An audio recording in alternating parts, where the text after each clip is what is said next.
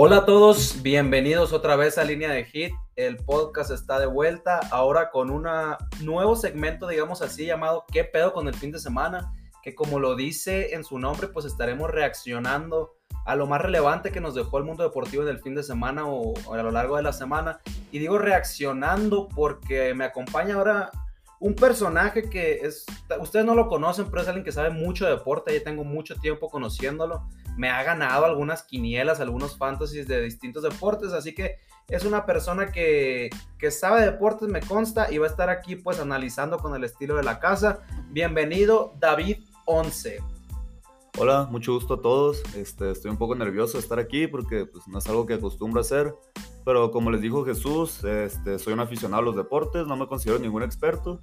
Pero si alguien que lo sigue constantemente y pues que, así como les dijo, lo tengo de hijo en quinielas y, en fantasy, a ver, a ver qué tanto les puedo aportar. Eh, no sé si de hijo, porque en la quiniela de la NFL le estoy dando una pela, pero bueno, vamos a, hablar un poquito de, de, Liga MX, de la liguilla, un poquito de Europa y vamos a cerrar con NFL. Estamos grabando justo cuando ya se definieron los semifinalistas de la Liga MX y terminando el Sunday Night. Aquí David es aficionado a los Ravens, por si no saben. Entonces, pues no sé en qué estado venga, no sé en qué tan inconveniente, porque fue un partido que, estuvo sufrido, pero ya llegaremos a ello. Vamos a empezar hablando de la liguilla, David. Atlas contra Pumas y León contra Tigres. ¿Qué, qué, qué, te dejaron? ¿Qué, ¿Qué opinas de estos clasificados? Pues siento que son en su mayoría los que pues, más lo merecían. En el caso del América, dejando aparte que pues el trámite de la semifinal, pues sí, Pumas fue muy superior. Pero pues así es el fútbol mexicano, donde el, 11 puede sacar al primer lugar solo porque el primer lugar tuvo un partido malo. No soy aficionado al América, esa es mi simple, mi simple opinión. Pero sí, se me, parece un resultado justo las semifinales. un partido malo, no sé. Yo creo que eh, primero Solari salió con miedo para que no, no perder el partido en la ida como fue contra Pachuca. Pero creo que Pumas fue muy superior al América en ambos partidos. No, no se le da la liguilla solar y también lo vimos en, en eliminatoria directa con el Madrid. Claro que hay un mundo de diferencia al Madrid que al América, pero no se le da a Solari este tipo de encuentros. ¿Qué, qué le falta? ¿Crees que, ¿Crees que esté en riesgo Solari y su, su permanencia en el América? Pues siendo el técnico del América, pues es un, es un puesto bastante, bastante exigente. Este, sí sé que hay un gran sector de la afición que lo quiere fuera porque pues, no, no, ha podido avanzar en liguilla, pero siento que le pueden tener un poco de paciencia. Este, Matías Almeida tuvo la misma dificultad, las primeras dos liguillas fue eliminado y de hecho por el América y en la tercera liguilla, bueno, fue eliminado en la primera ronda y en la tercera liguilla pues aprendió a jugarlas y logró ser campeón, sí, con la polémica de de la final, pero logró ser campeón, supo cómo jugarlas. Este, el primera y segunda ronda las pasó de, por simple posición en la tabla. Y siento que pues se le tiene que tener un poco de paciencia a Solari. Siento que es buen técnico, los ha tenido logrando gran cantidad de puntos. Y siento que todavía, todavía se le puede tener paciencia. Este, el siguiente torneo, pues ya al final se, se, podrá determinar. Solari llegó aquí a México pensando en regresar en Europa, por eso llegó a la América que podía ganar la Conca Champions y volver a ir a un Mundial de Clubes, ponerse atrás en la mira de Europa y regresar. Creo que ya eso ya no va a pasar, ya está muy complicado, tiene que esperar un año más. No sé si era el plan de Solari estar más de un año aquí. Yo digo que no, pero vamos a pasar al otro, al otro partido justo del sábado que tuvo mucha polémica. Atlas Monterrey, global 1-1, pasando con un penal pues me atrevería a decir bastante dudoso el Atlas. Me da gusto porque tenían 17 años sin entrar a una liguilla y ya saben, yo lo veo el Cruz Azul, ya rompí la maldición yo, que la rompa todo el mundo. Pero no sé, fíjate que, que, el Atlas haya pasado así con un penal que no me parece a mí penal, ya cada quien tendrá su opinión. No me deja un buen sabor de boca, sé que los del Atlas van a decir, pues a mí me vale madre, yo quiero ser campeón, sea como sea, colgado tras año me da igual, el chiste es ser campeón, así estaba yo el año pasado pero me deja muchas dudas un Atlas que va contra un Pumas, que así el Atlas jugó mejor que Pumas toda la temporada, pero Pumas llega enrachado, motivado, bueno, motivado igual los dos, pero ya creo que es el que mejor jugó en estos cuartos de final, creo que me atrevo a decir que Pumas fue el equipo que mejor jugó estos cuartos. ¿Crees que el Atlas tenga chance de sacar a Pumas o quién te gusta, quién te gusta para avanzar a la final? Bueno, quiero empezar por dejar en claro que para mí ese penal en ningún momento existió, se me hace un penal completamente inventado. sí, si yo fuera aficionado del Atlas, qué bueno que no lo soy, este, ojalá me, valdría madres, o sea, pasar como sea. Y sí, siento que Pumas e, efectivamente fue el, equipo que mejor jugó. Si Pumas juega como le jugó al América en el segundo partido, no le veo oportunidad al Atlas. Es un poco difícil, este, hay que ver con qué estrategias salen los técnicos, pero yo sí veo más a Pumas a la final que al Atlas. Este, también, por algo Atlas fue segundo lugar, entonces hay que ver qué, qué tienen planeado, pero pues sí, se me hace un penal completamente inexistente y si hay afición del Atlas que dice que sí fue penal y que no sé qué, pero no, para nada. Así que vamos a ver qué, qué tienen planeado para la semifinal. Mira, sinceramente yo creo que yo, yo si tuviera que apostar, apuesto que el Atlas se mete a la final porque pues jugó mejor a lo largo, fue, fue más constante. Viene a eliminar a Monterrey, que para mí era un equipo superior al América, a pesar de que han cerrado muy mal el torneo, pero Monterrey se enfocó en la Conca Champions, tenía mejor plantel. Lo único que me, que me hace dudar del Atlas, por lo cual no, no le voy a meter dinero, es eh, el Atlas, bueno, Coca tiene menos eh, experiencia en liguilla que Lilini, ya hemos visto a Lilini, ya sacó al América, le remontó al Cruz Azul, es alguien que con poco sabe jugar y avanzar en liguilla. No se le dio la final contra León porque pues al final el plantel corto que tiene Pumas, hay que decirlo así, no, no pudo contra un León que estaba muy duro en esa temporada. Pero sí, sí creo que Atlas llega ligeramente favorito. Vamos rápido a, la otra semifinal. Tigres contra León. Empezando en el Volcán y cerrando en, en León. Que unos Tigres que avanzaron contra el Santos igual por posición en la tabla. Creo que no jugó bien el equipo de Miguel Herrera. Por ahí un golazo de otro partido de Salcedo los metió. Contra un León que empezó muy lento la temporada, cerró muy bien, jugó muy bien esta fase de liguilla, lo que sabe jugar el León. El León creo que es un equipo acostumbrado a estar en estas instancias. Sacó un Puebla suertudo. Mm, por plantel me gusta muchísimo más Tigres, pero Creo que por juego colectivo por ahí tiene la ventaja de León. No me atrevo a decir todavía quién pasa. Deja, ¿Tú qué opinas de esta semifinal? ¿Quién crees que llegue a la final? Pues sí, este, Tigres está llegando a la semifinal a causa de dos golazos, uno en la ida y uno en la vuelta. Pero pues se me hace que Tigres tiene el mejor plantel de ahorita de las semifinales. Tiene un técnico que sabe jugar liguillas.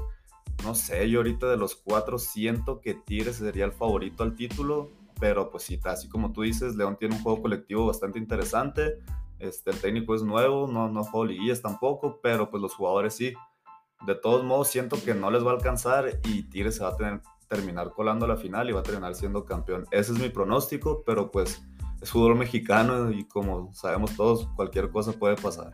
A ver, la verdad es que eh, León no tiene un jugador como, como Gignac no tiene, me atrevo a decir, ni siquiera un jugador como una delantera con el Diente López, con González, la media muy sólida, sí tienen al, ¿cómo se llama? Al Chapito Montes, tienen a Ángel Mena, pero creo que no tienen un jugador de peso que te pueda cambiar un partido con, con tanta seguridad como lo es Gignac, pero tampoco tienen un mal plantel. Pero tienen al poderoso Puma Gigliotti, que ya les regaló un título, entonces pues sí, si vemos la, ofensiva, pues tienen a Fernández, a Mena, que creo que Mena es el mejor jugador de, de Tigres ahorita, ya que, digo, perdón, de León, ya que pues el Chapito Montes ya, ya pasaron sus, mejores años, es un crack, pero creo que ya no, no está como para cambiarte, digamos sí para cambiarte un partido en los últimos 15 minutos, si entra fresco, pero no para decidirlo desde el inicio.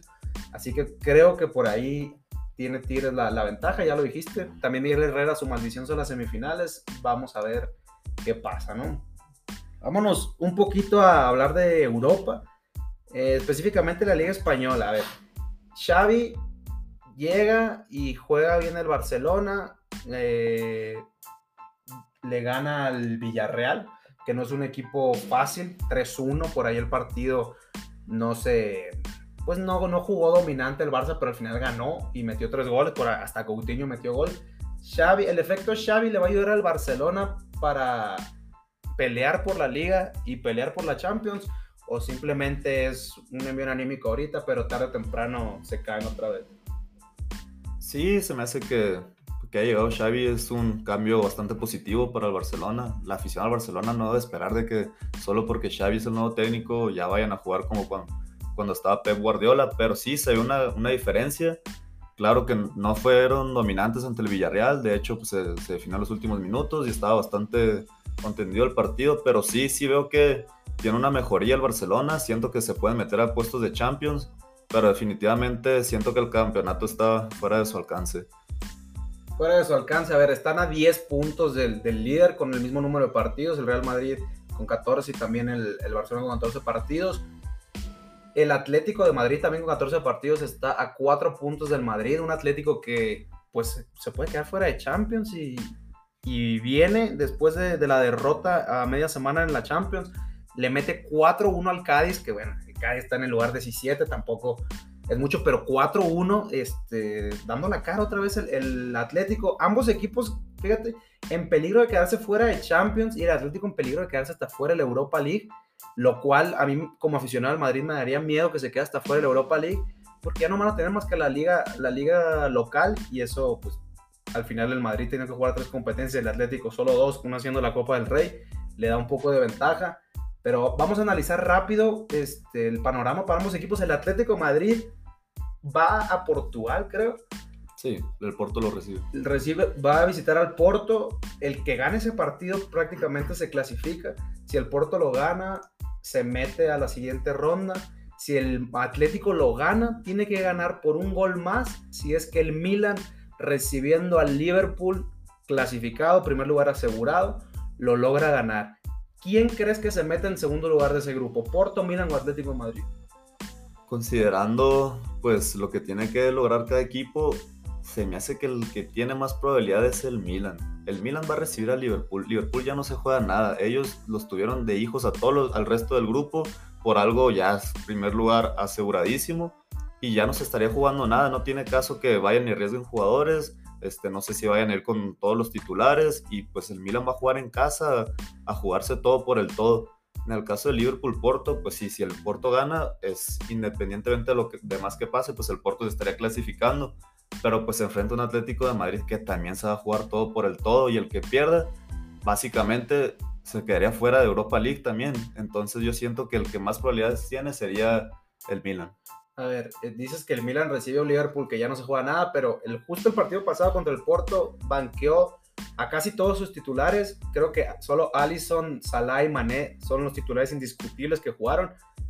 Tal vez por ahí Matip, pero aún así con, con esos, digamos, ese cuadro muy alternativo le ganaron 2 a 0 a Liverpool. Cabe mencionar, perdón, al Porto, cabe mencionar que se jugó en Inglaterra.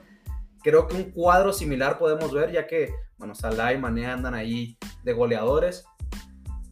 Creo que el que se lo va a llevar va a ser el Porto, porque creo que el Milan no le va a ganar al Liverpool, por ahí puede sacar el empate, y creo que el Porto le va a sacar el empate al Atlético. El Atlético va a hacer algo que no está muy acostumbrado, que es irse con todo arriba, y el Porto en una de esas lo va a agarrar, lo vimos lo hemos visto contra grandes de Europa cuando sacó la Juventus, que todavía tenía Cristiano. El Porto es un equipo que se subestima mucho y creo que por ahí se lo puede llevar.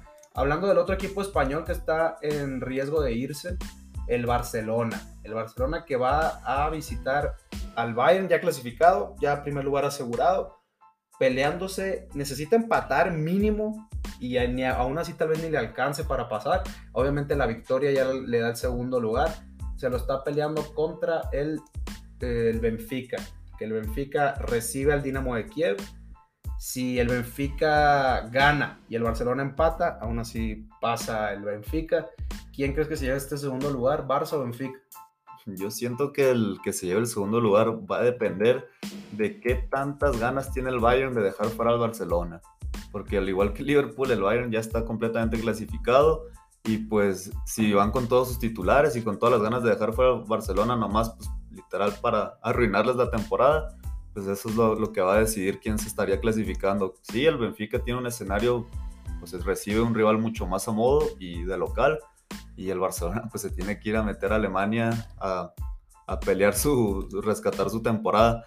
No sé, aquí la verdad yo veo más pasando al Benfica que, que al Barcelona. Sí, a ver, sin duda, si tenemos que decir quién tiene más fácil el partido es el Benfica. En sí, casa claro. contra el Dinamo, nada más tiene que ganar para hacer su chamba y esperar el resultado. El, el Bayern, mm, yo creo que no va a ir con cuadro totalmente banca como lo hizo el Liverpool. Lewandowski está peleando el título de goleo de la Champions. está empatado ahí con Haller del Ajax. Es un jugador que no sabemos qué va a pasar mañana en la entrega del balón de oro, pero si no se lo dan o si sí se lo dan, creo que ambas son motivación para Lewandowski. Creo que sí lo vamos a ver de arranque en ese partido. Muy difícil para Barcelona ir a ganarle al Bayern con todo y cuadro semi-alternativo. Creo que es muy difícil. Hemos visto las limitaciones que tiene esta, este plantel. Pero bueno, a ver, llegó Xavi, ahí están motivados, vienen de meter tres goles en la liga. Vamos a ver, yo no descarto a ninguno y si me, me atrevo a decir que el Barcelona va a sacar el empate y va a depender totalmente si el Benfica logra sacar la victoria o no. Sí, claro, el Bayern es un equipo muy sólido en todas sus líneas. El Barcelona tiene que ir a ganar. El empate no le sirve de nada porque yo siento que es casi seguro que el Benfica va a estar sacando el resultado en su casa y pues si el Barcelona empata, básicamente está fuera. Ellos tienen que ir a jugarse todo por el todo y meter un gol y colgarse del poste si es necesario. Sí, probablemente veamos ahí un Barcelona arriesgando, no sé si al principio o al final, pero bueno. Vamos a tomar una pequeña pausa para regresar a hablar de, la NFL. Que Sino que sean a la Europa League para que le den alguna alegría a sus aficionados.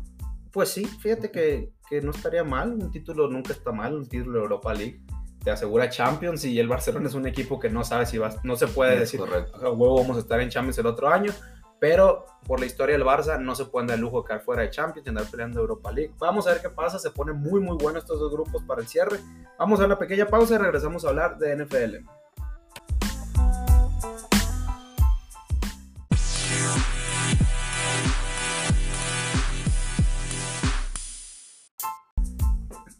Bueno, estamos de regreso para hablar ahora sí de la NFL que ya se empieza a ver el, panorama de playoff. Uno pensaría en esta semana, ya después de la mayoría de los equipos 10, 11 partidos. Pero no es así. La verdad es que específicamente en la AFC hay mucho, pues nadie quiere el primer sembrado. En la NFC pues tenemos dos, tres por encima del resto. Se nos han ido cayendo poco a poco equipos un equipo que empezó muy duro y que yo sí les creí, yo sí los veía como altos contendientes para llegar al Super Bowl. Son los Dallas Cowboys, el equipo de todos los tíos y papás de México. Este, ¿qué, ¿Qué les está pasando? A ver, vienen de perder contra los Raiders, perdieron contra los Chiefs. Sí, le dieron una macaniza a Falcons, pero les dieron una macaniza antes los poderosísimos Broncos. Rápidamente, ¿los Cowboys son contendientes a llegar al Super Bowl, sí o no? No. Para nada. A mí se me hace que siempre los Cowboys han levantado demasiado humo por eso, porque son los Cowboys, porque es uno de los equipos que más afición tiene. Está, he estado viendo programas de expertos en Estados Unidos y normalmente los ponían en los mejores cinco. Pero ¿con qué argumento ponen a los Cowboys entre los mejores cinco? A ver, a ver. ¿A quién le han ganado? Tienen siete ganados, cuatro perdidos. Le han ganado a los Patriotas nada más. Y era cuando los Patriotas no estaban en su racha, todavía no estaban en el sistema que tienen ahorita. Todavía como que estaban agarrando ritmo. Bueno, y también no le han ganado nada. en tiempo extra ya a los Patriotas, así que esa. Además. Fíjate que ese partido es donde yo le empecé a comprar a los Patriotas, pero ya, ya regresaremos. Mira, victorias importantes, como dices tú, a los Chargers en la semana 2, que los Chargers era cuando estaban duros. Una, recordemos ese partido que lo pierde Chargers porque en zona roja Herbert de ahí hizo una intercepción, tuvieron un desmadre, les marcaron un, creo que fue una interferencia de pase vencida y no les contó un touchdown. Chargers hizo un buen de castigos para regresarse, terminaron sin ganar. Y fuera de eso tienes razón, creo que a Vikings es un equipo que sabemos que no es fácil ganarles, otra victoria para mí importante. Pero contra los equipos buenos, Bucaneros. No le ha ganado ningún contendiente más que los Patriotas. Y los Patriotas era como dije antes, eh, todavía no habían agarrado ritmo, no eran los Patriotas que son ahorita en esta semana. Así que a mí se me hace que los vaqueros se van en la primera ronda de playoffs. Sí van a ser campeones de división, pero porque su división está llena de muertos nada más. A ver, si, si la temporada acabara ahorita, Dallas Cowboys recibiría a los Rams. Unos Rams que justo vamos a hablar de ellos también, aquí los tenemos anotados. ¿Quién pasa? Ahorita mismo. ¿Quién va? Rams. Ok, otro equipo que, que todos teníamos como candidatos serios, al menos yo me incluyo en esos, y vienen desinflándose. Este, llega Von Miller y llega Odell Beckham Jr. y se desinfla. Tienen, vienen de perder contra Packers, perdieron contra 49ers, perdieron contra Titans. Todos estos equipos, pues son equipos de normalitos a buenos y no les han ganado. Son los Rams, candidatos para llegar al Super Bowl unos Rams que tienen un récord de. Rams que están 7-4 igual que los Cowboys. ¿Son un candidato para llegar al Super Bowl ellos, sí o no? tomando en cuenta los demás equipos que tienen en la NFC, yo diría que no. Todo puede pasar. Hace un equipo muy sólido, muy bueno. Eh, le creo mucho más a estos Rams que a los Vaqueros pero yo siento que no son un equipo que vaya al Super Bowl, sobre todo porque tienen que pasar por encima de Brady y por encima de Rodgers. ¿Cómo, ¿Cómo, va a ser un equipo sólido si le hicieron 16 puntos a Titans, le hicieron 10 puntos a, a 49ers, que es un equipo igual espejo? Y bueno, perder contra Packers, eso se entiende, pero ¿equipo sólido de dónde? ¿Matthew Stafford sólido de qué, güey? Sí, es mejor que Jared Goff, pero sí, sí, siempre le decían a Rams, te falta un coreback para llegar al, Super Bowl, no tienes un coreback y te, traes a Stafford, que sí es mejor que, que ¿cómo se llama? Que Jared Goff, pero no es un coreback como que alguien confíe para ser campeón. Sí, yo no veo a Matthew Stafford como un coreback al que le puedas hacer el equipo alrededor de él, no se me hace. Obviamente sí es mejor que Jared Goff, pero sí, yo veo mucho mejor a los Rams que a los Vaqueros. No se me hace que vayan a llegar al Super Bowl, que esa es la pregunta que me hiciste. Pero sí los veo mucho mejor que los Vaqueros. A ver. Sí, de Super Bowl no son. Lo que había caracterizado a estos Rams es que no tenían una defensa muy buena. Que eso ayudaba a las limitantes que tenían con su coreback. Pero mira, 38, le hace 22 puntos los muertos de los Texans. Creo que todavía no estaba Taylor de regreso. Le hace 28 puntos los Titans sin Derrick Henry. Le hace 31 los 49ers, le hacen 36 los Packers. Ya no son los Rams de antes, los Rams que te aguantaban, te aguantaban en 20 o menos puntos y ya bueno, como sea Jared Goff hacía 21 puntos y ganaban.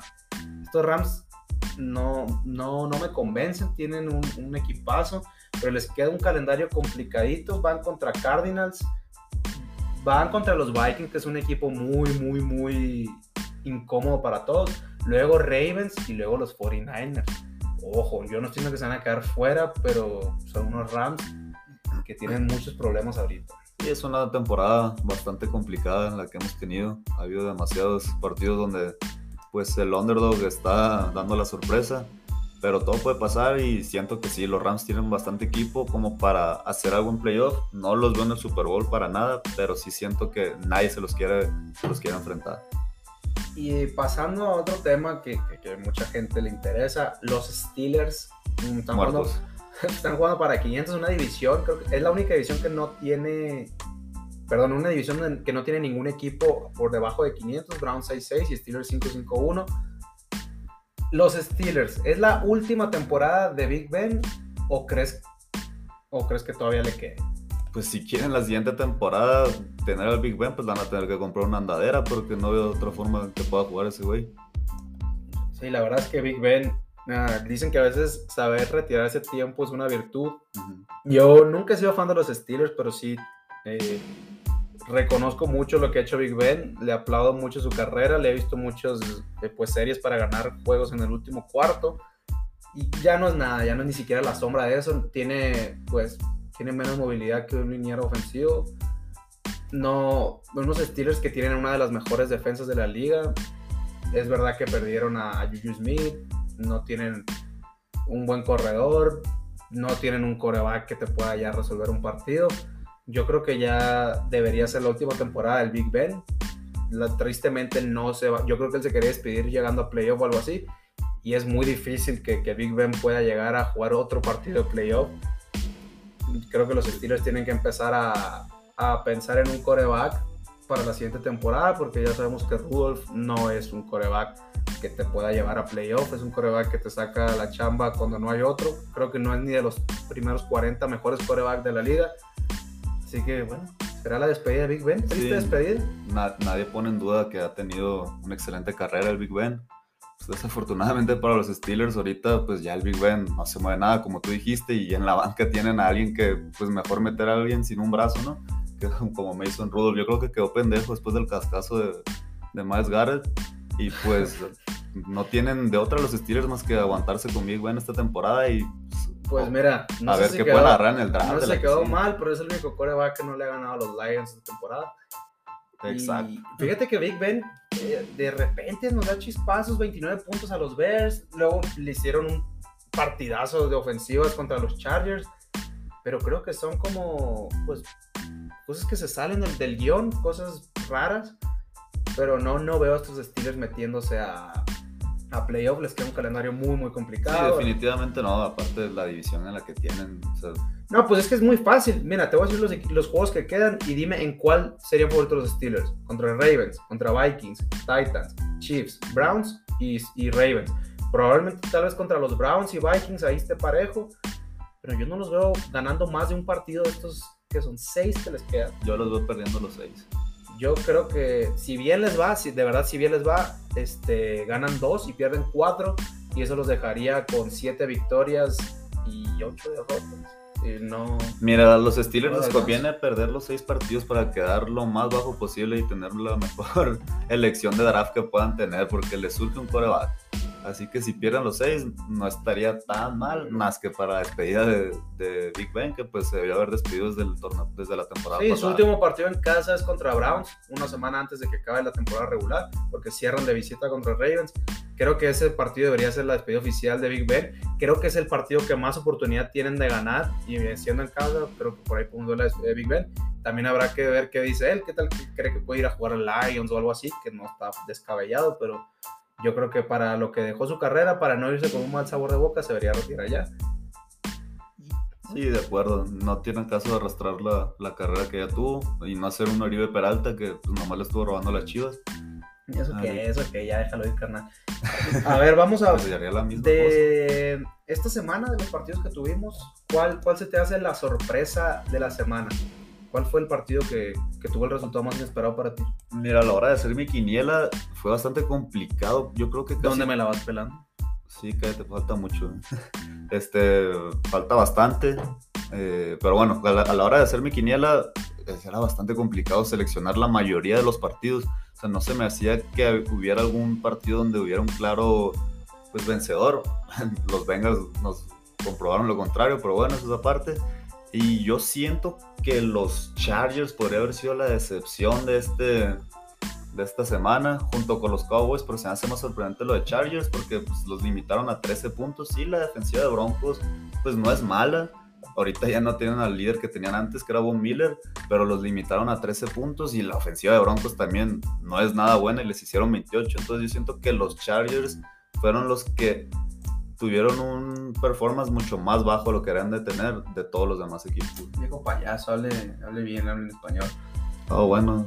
Para mí la sorpresa de la semana son la- las Águilas de Filadelfia, que si ganaban este partido hubieran puesto interesante la división, por ahí le hubieran eh, estado pisando los talones a los Cowboys, habían tenido victorias interesantes, baile a los Lions, un cerradísimo partido contra Chargers, luego le ganan a Broncos, le dan, le ganan a Saints, que claro no tienen ofensiva, pero eran una de las mejores defensivas, les corrieron, les pasaron todo, van contra Giants, un tiro divisional que siempre son complicados, pero este era el partido que tenían que ganar.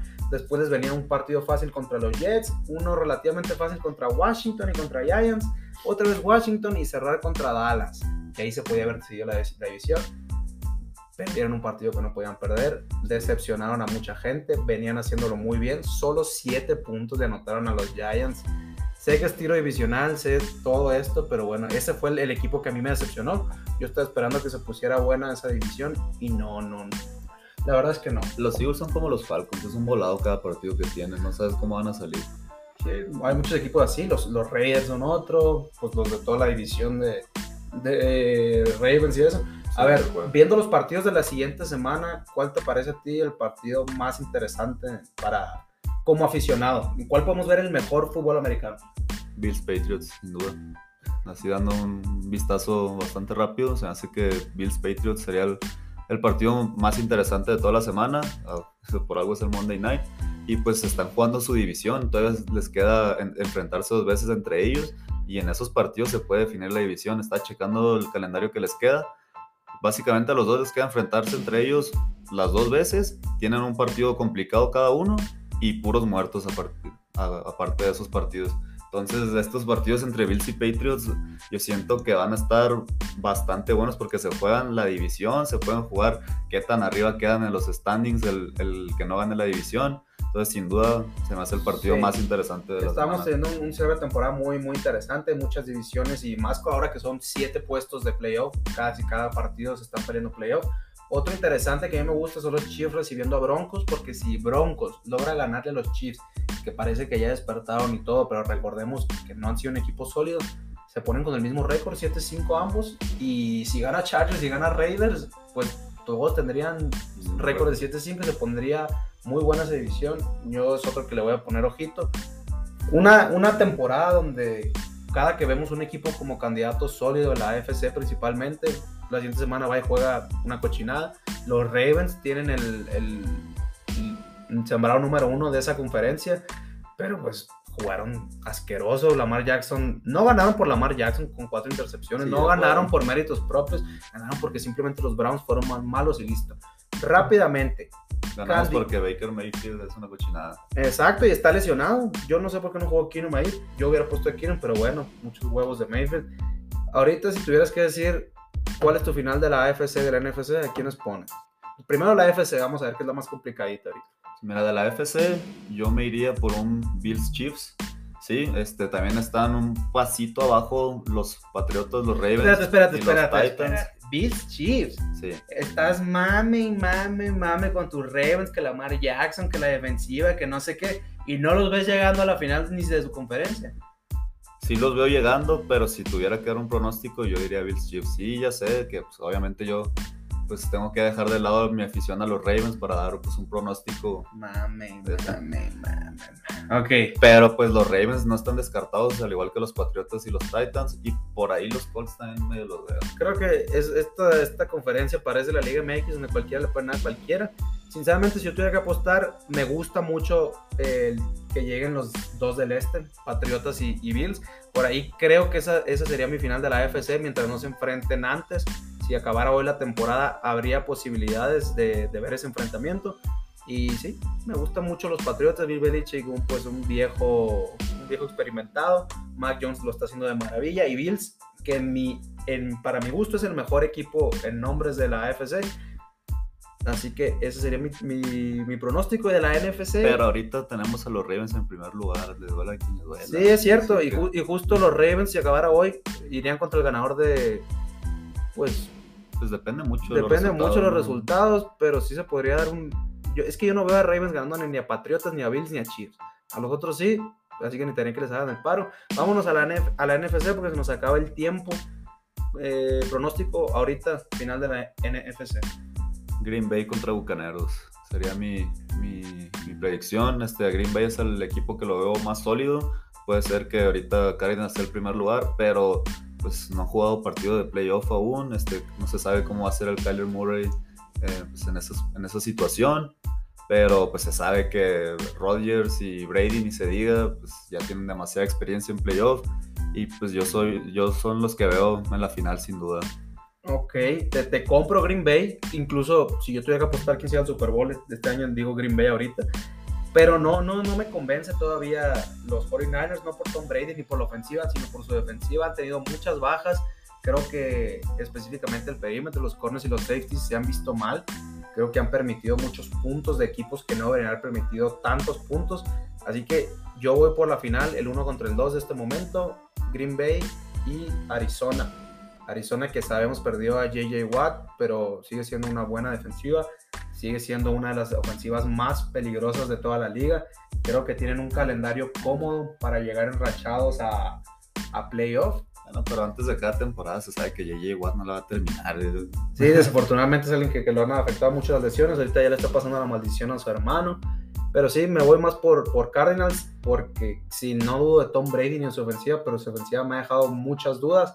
Tienes razón, Kyler Murray es, es un novato inexperimentado todavía en playoff, pero yo, yo sí confío en, en que tiene las piezas de experi- con experiencia suficientes para, para rodearlo bien. Pues la temporada pasada, en cada partido de playoff, se veía un Tom, un Tom Brady y unos bucaneros pues, que no eran el favorito en cada partido y terminaron siendo campeones. En cada partido no, eran, no se veían como favoritos. Pues sí, A pero fin de cuentas sacó a Drew sacaron Brees, a Washington, sacó a Rodgers sacaron a y Washington. a Patrick Mahomes. Sacaron a un Drew Brees con, Entonces- con medio brazo y sacaron a, a Rogers por no correrla.